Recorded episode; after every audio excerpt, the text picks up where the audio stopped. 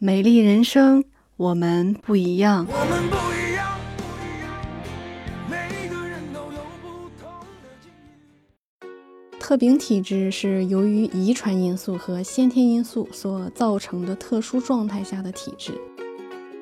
特禀体质人群皮肤的适应能力比较差，皮肤容易出现敏感，平时不感冒也会经常的打喷嚏、流鼻涕，对于食物、药物、花粉、粉尘过敏。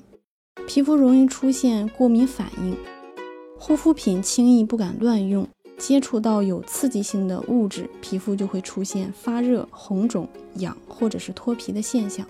痒的原因大多是中医学中的风邪在作怪。中医认为气血不足、血虚、风动，风盛则痒，所以特禀体质人群皮肤出现痒的症状时，应该要注重养血祛风。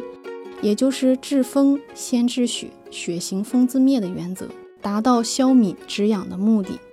如果不从体质角度考虑，就只能预防过敏。但是过敏大多数是无法预防的。如果对于螨虫过敏，我们不可能把整个房间里的螨虫都清理干净之后再进去，这也不现实。另外，围绕在我们身边的过敏源太多，防不胜防。如果现在能认识到自己自身是特禀体质，那么我们可以通过改变自己的体质，而不是一味的想办法去阻断过敏源。只有改变体质，才能从根本上去解决问题。饮食方面，我们需要以清淡为主，忌辛辣、酒类以及发物。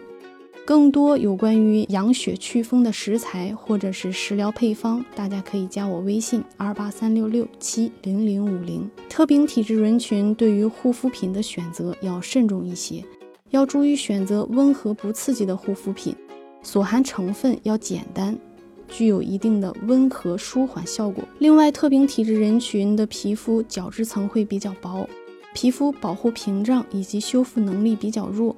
水分流失相对会多一些，建议用补水保湿效果好的护肤产品，以及补水保湿，慢慢增加角质层的厚度，增强肌肤的保护屏障，让肌肤具备抵抗外界刺激的能力。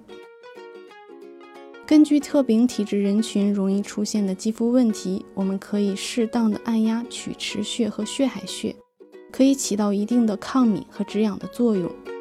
特禀体质的美容养颜的关键是要养血祛风，只有改善体质，才能从根本上改善皮肤过敏出现的红肿、热、痛、痒的问题。